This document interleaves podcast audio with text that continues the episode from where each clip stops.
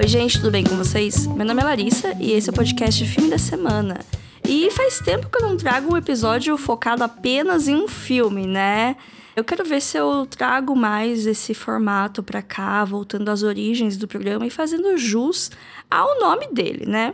Eu ando sentindo que não consigo desenvolver um conteúdo um tiquinho mais aprofundado nas redes sociais tá tudo cada vez mais resumido para caber nos vídeos de 90 segundos ou nos posts de carrossel que os textos têm que ficar cada vez menores, porque senão parece que ninguém lê, né? Então, aqui o podcast seria a minha plataforma para desenvolver melhor esses pensamentos. Eu já quero pedir um pouquinho de desculpa de antemão, porque minha voz está um pouco esquisita, eu tô com um pouco de tosse, e apenas isso. Não tô com mais nenhum outro sintoma gripal ou de qualquer virose, qualquer que seja. Mas com isso minha voz tá esquisita e ela quebra umas horas. Eu tenho que fazer pausas maiores para tossir tomar água. Vocês não vão ver graças à magia da edição, mas o Alexandre vai sofrer um pouquinho tirando minhas tosses do meio. Hoje eu vou falar de um filme que eu assisti em janeiro e ele ficou comigo esses meses todos. Eu penso nele até agora, né? Estamos em abril, no final de abril, reta final de abril, graças a Deus. E esse filme ele é meu favorito do ano até agora, né? Nenhum filme que eu assisti depois dele tirou ele do topo do meu ranking em 2023. E eu até já falei dele aqui alguns episódios atrás, mas eu queria fazer um episódio só para ele, porque ele merece. After Sun é o longa de estreia da Charlotte Wells, uma diretora escocesa que foi lançado no ano passado, 2022, sendo aclamado por onde ele passou. A sua estreia mundial foi em Cannes, fora da competição principal, onde ele ganhou o prêmio do júri durante a Semana da Crítica. Ele passou em diversos festivais internacionais de prestígio, colecionando indicações e prêmios, principalmente nas categorias de diretor estreante, primeiro filme e tal, já que é justamente o primeiro filme de longa-metragem da diretora. Aqui no Brasil, assim como muitos países da América Latina e Europa, ele está sendo distribuído pela MUBI, mas nos Estados Unidos e Canadá a distribuição ficou por conta da A24, por isso ele acaba ganhando o selo do filme do estúdio, por mais que ele tenha sido uma produção independente, só é distribuído pela A24 nos Estados Unidos e Canadá. O filme acabou surpreendendo no Oscar desse ano. Ele conseguiu uma indicação de melhor ator pro Mescal. Ninguém estava contando com isso. Eu fiquei muito feliz. Vocês podem ver a minha felicidade no episódio de palpites do Oscar. Aqui no Brasil, para quem quiser assisti-lo, e eu espero que esse episódio deixe vocês curiosos para querer ver ele, After Santa no catálogo da MUBI. Na descrição desse episódio eu vou deixar um link que dá 30 dias grátis do streaming para quem assinar por ele. É um serviço que eu recomendo bastante, eu gosto muito do catálogo deles, apesar de achar o preço um pouco salgado e o catálogo um pouco de nicho, mas esses 30 dias grátis faz vocês conhecerem a plataforma, conhecer os filmes que estão lá e todo dia entra filme novo e ver se vocês querem continuar assinando ou não. Também é um, um streaming que vale a pena assinar de tempos em tempos, conforme você tem tempo para assistir alguns filmes.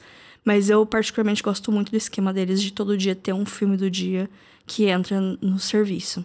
Nesse primeiro momento do episódio, eu vou falar do filme sem spoilers. Aliás, né, já tô falando dele, né, dando contexto e tal. Mas no fim eu vou falar algumas coisas com spoilers, mas não se preocupem porque vai estar tá sinalizado. Então não tenham medo. A Charlotte Wells, nossa diretora, ela tem 35 anos, nasceu e cresceu na Escócia, mas atualmente mora em Nova York. Ela foi lá estudar e acabou ficando, né? Que nem eu aqui em Bauru. Engraçado que ela sempre gostou de cinema, mas ela trabalhou com economia no início da vida adulta e até que eventualmente ela retornou aos estudos e foi fazer mestrado da NYU, a Universidade de Nova York, que é super renomado nos campos das artes e tal. Nesse meio tempo, ela criou três curtas e o roteiro do After Sun foi desenvolvido em 2020 num laboratório para diretores e roteiristas do Sundance Institute. E a estreia do After Sun foi em maio de 2022 no Festival de Cannes, conforme já falei. Dizem, dizem, fofoca aqui, que a história é ligeiramente baseada em fatos reais, na relação dela com o pai e numa viagem que eles fizeram no final dos anos 90 para a Turquia. A diretora não diz nem que sim nem que não e fica esse pequeno mistério. Vamos ao filme, né? Eu gosto de dar o contexto, acho legal. Eu ganho uns minutos a mais também para o episódio não ficar curto demais. After Sun é um filme de drama que vai retratar a viagem de um jovem pai e a sua filha pré-adolescente para um resort na Turquia em algum momento do começo dos anos 2000. A Sophie tem 11 anos, é interpretada pela ótima estreante Frank Corio, e ela não vê o seu pai com frequência, porém tem uma relação bem bonita com ele, mesmo não vivendo juntos. O Callum, que é interpretado pelo também excelente Paul Mescal, já falei, foi indicado ao Oscar e tudo, é um jovem pai na casa dos seus 30 anos que ama muito a sua filha, mas também luta com os seus fantasmas interiores. Ao longo da narrativa, a gente observa alguns comportamentos depressivos nele. É bem claro que tem todo um turbilhão de coisas passando pela mente dele todo momento. E a interpretação do Paul é incrível, porque dá para ver as camadas que o quanto, o quanto que ele tá sofrendo o quão inconstante é essa tristeza que ela vai e vem, como ele tá passando por algumas dificuldades de vida financeiras e como ele tá se esforçando para que a sua filha não perceba que tá acontecendo tudo isso na cabeça dele, para ela poder ter boas memórias dessa viagem. A montagem do filme lembra um pouco umas edições de cortes secos de vídeos caseiros gravados com câmeras analógicas recurso que é utilizado pelos próprios personagens e que depois vemos a Sofia adulta analisando em cenas rápidas. O filme parece um grande exercício da diretora em relembrar esse verão, buscando compreender melhor o comportamento do pai, já que agora ela tem idade mais próxima da dele. Vocês lembram quando começaram a ver os pais de vocês como seres humanos de verdade? Porque é um choque, né? A gente cresce achando que os nossos pais sabem de tudo e eventualmente a gente percebe que eles não são tão diferentes da gente. Eles estão fazendo o melhor que eles conseguem com os recursos que eles têm. E eu acho que eu cheguei nessa conclusão lá no começo dos meus 20 anos, quando eu comecei a buscar um pouco mais a minha independência e pensar no futuro como uma coisa mais concreta e menos idealizada do que quando você é criança. Mas essa reflexão acontece em épocas diferentes para pessoas diferentes, de acordo com várias coisas, vivências e tal. Esse filme, ele explora um pouquinho isso, não é o tema principal, mas é um, é um ponto que aparece nas reflexões. After Sun é um filme que não dá muitas respostas, mas ele enche sua cabeça de perguntas. Ele não é um filme difícil, mas é um filme que precisa prestar atenção e pensar cada um vai sair dele com uma impressão diferente, achando que alguma ou outra coisa aconteceu. E essa é justamente uma crítica de muita gente que eu vi não gostar do filme, foi justamente esse excesso de subjetividade. Se você é uma pessoa que busca respostas para tudo e fica frustrada quando um filme não te responde as coisas que ele se propõe, entre aspas, a responder, talvez você fique um pouco frustrado com After Sun. Mas é uma das coisas que eu mais gostei nele, é justamente essa subjetividade em lidar com temas delicados. Porque é muito fácil ele descambar pro melodrama, que não é algo ruim, mas eu geralmente não gosto tanto quando ele é feito de uma maneira barata, por assim dizer. Tem alguns elementos esquisitos aqui no filme. A narrativa dele, em geral, é bastante linear. Com ele, começa com eles chegando da viagem, termina com eles indo embora dessa viagem. Mas ele tem alguns flash forward, tem algumas coisinhas esquisitas ali que você percebe que aquilo é esquisito na narrativa e conforme o filme vai andando, você vai meio que montando o significado disso. Eu não amo a parte da rave, mas depois que eu parei para pensar um pouco, depois que o filme acabou, eu entendo o propósito dela. A rave acaba sendo o elemento mais estranho da obra, no sentido de causar estranhamento mesmo, né? Já que, como eu falei, o resto da narrativa é bastante linear. E além de explorar a relação de pai e filho, o filme também é um caminho fade da própria Sofia, que começa a andar com adolescentes mais velhos e a perceber o mundo ao seu redor. Tem um pouquinho de drama de amadurecimento dela, de perceber o seu lugar no mundo e começar a perceber os casais e começar a entender melhor como as coisas funcionam, até começar a ler algumas coisas que o pai dela tá meio que escondendo dela. Assim, é só uma superfície que ela tá tateando, mas ela consegue entender um pouco mais de uma profundidade que, sei lá, seis meses, um ano atrás ela não conseguiria. Não tem muito mais o que falar do filme sem spoilers. Aliás, eu posso falar absolutamente tudo que, fala no que acontece no filme. Não tem muito mais o que falar do filme sem spoilers. É, aliás, eu podia falar tudo o que acontece no filme e, e talvez não pareceria ser um spoiler, porque são eventos muito mundanos e eu contar para vocês não vai ter o efeito de vocês assistirem e verem com seus olhos e interpretarem aquilo do jeito que vocês vão interpretar. Então, é um filme que o spoiler, na verdade, é um filme que o spoiler não é o que acontece, mas na verdade é o que eu interpretei desses acontecimentos, né? E eu amo isso, eu amo todas as camadas de sentimento que o filme tem, do mesmo jeito que uma memória tem todas essas camadas. A gente lembra como a gente estava feliz, então a gente se sente feliz de lembrar dessa felicidade, a gente sente a nostalgia de sentir falta desse sentimento, desse acontecimento, e também vem a melancolia de pensar se algum dia você vai sentir aquilo de novo, se algum dia aquilo vai voltar a acontecer, e muitas vezes você chega à conclusão que não, ou pelo menos não daquele jeito, naquele cenário com aquelas pessoas.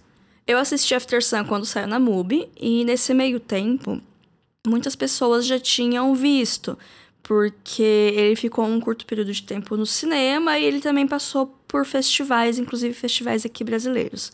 Como era um filme que eu queria muito ver, eu não fui atrás de nenhuma crítica completa, porque eu gosto, né, de ver o filme meio que imune a impressões de terceiros, mas é impossível ir sem saber absolutamente nada. Eu ouvi alguns burburinhos, eu vi que o filme listou na lista de favoritos de 2022 de muita gente, e com base em curtos tweets e stories de reação muito subjetivos, eu botei na minha cabeça que uma coisa muito tensa ia acontecer nesse filme.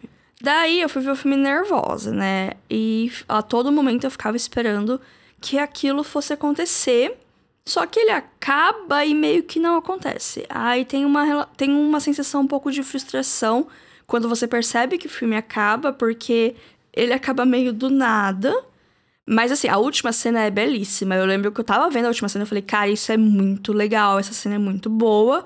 Só que aí o filme acaba. Aí você fica, ué, acabou? E aí eu fiquei rebobinando o filme inteiro na minha cabeça, tentando lembrar as últimas cenas e voltando e vendo a relação entre eles. E depois de pensar um pouco, chorar um pouco, eu percebi que sim, o que eu imaginava que ia acontecer, aconteceu. A gente só não viu. E é por isso que o programa se encerra aqui para você que não viu o filme e não quer saber de maiores detalhes, spoilers, interpretações minhas. Assistam After Sun e depois voltem a ouvir o resto do programa. Ou continuem ouvindo, que nem eu falei. Eu não vou falar tanto de coisas que acontecem, mas mais do que eu interpretei aquelas coisas do jeito que elas acontecem. Então, talvez possa até ser um estímulo para você ver se você não tá nem um pouco afim de assistir esse filme. Mas eu recomendo muito. Tem esse tiquinho de ressalva, né? Toda a questão das perguntas sem resposta e da subjetividade. Mas abram a sua mente e aproveitem a jornada. Eu vou deixar o link para vocês assinarem a MUBI ganhar 30 dias de graça na descrição do podcast.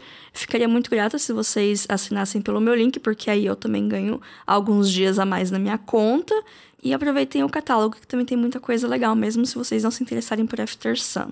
Lembrando que o nosso Instagram é arroba filme.da.semana, temos um e-mail para contato que é o podcast filme da semana gmail.com. Esse e-mail também é uma chave Pix para doações espontâneas que ajudou muito o trabalho dessa pobre criadora de conteúdo comprar xarope para tosse que tá difícil essa semana. Me despeço aqui, mas quem quer ver os spoilers continue na linha que vamos continuar. Tchau, tchau.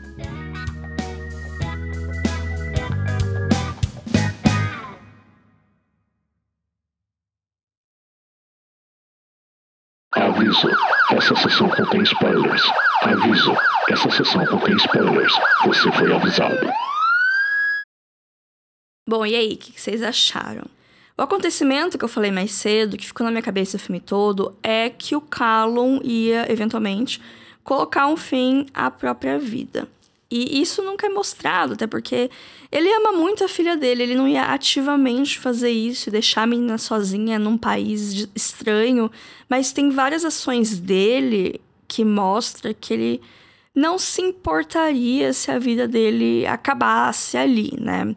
Muitas coisas perigosas assim que ele faz ou que ele se negligencia um pouquinho. Eu vi várias interpretações do final, eu acho muito legal essa discussão, mas para mim, na minha opinião, fica claro que essa foi a última vez que pai e filha se viram.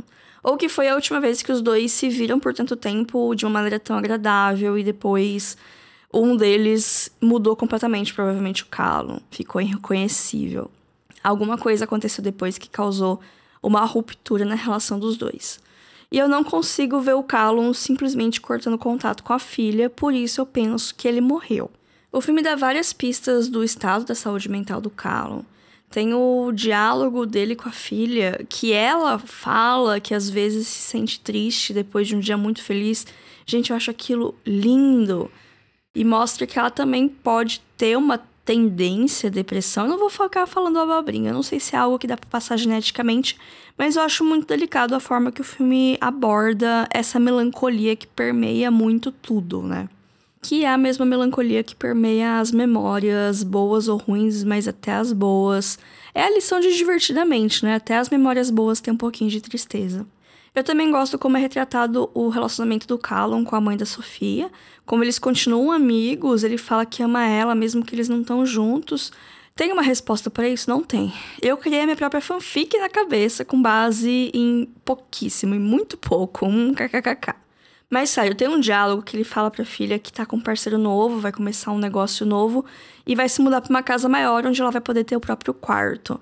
Eu não lembro se foi a ambiguidade da palavra parceiro ou se foi alguma coisa na legenda que me fez pensar que ele estivesse falando de um companheiro de vida, mostrando que ele seria bi ou gay. Daí a mãe da Sophie poderia ser uma melhor amiga, que ele acabou engravidando acidentalmente, já que os dois eram muito jovens, mas que a amizade dos dois perdurou esses conflitos todos. Ou não é nada disso e eu tô lendo demais. Mas é meio que fato que o Callum tá doente assim, mentalmente doente e que alguma coisa mudou depois dessa viagem. E vocês, concordam comigo ou têm teorias diferentes?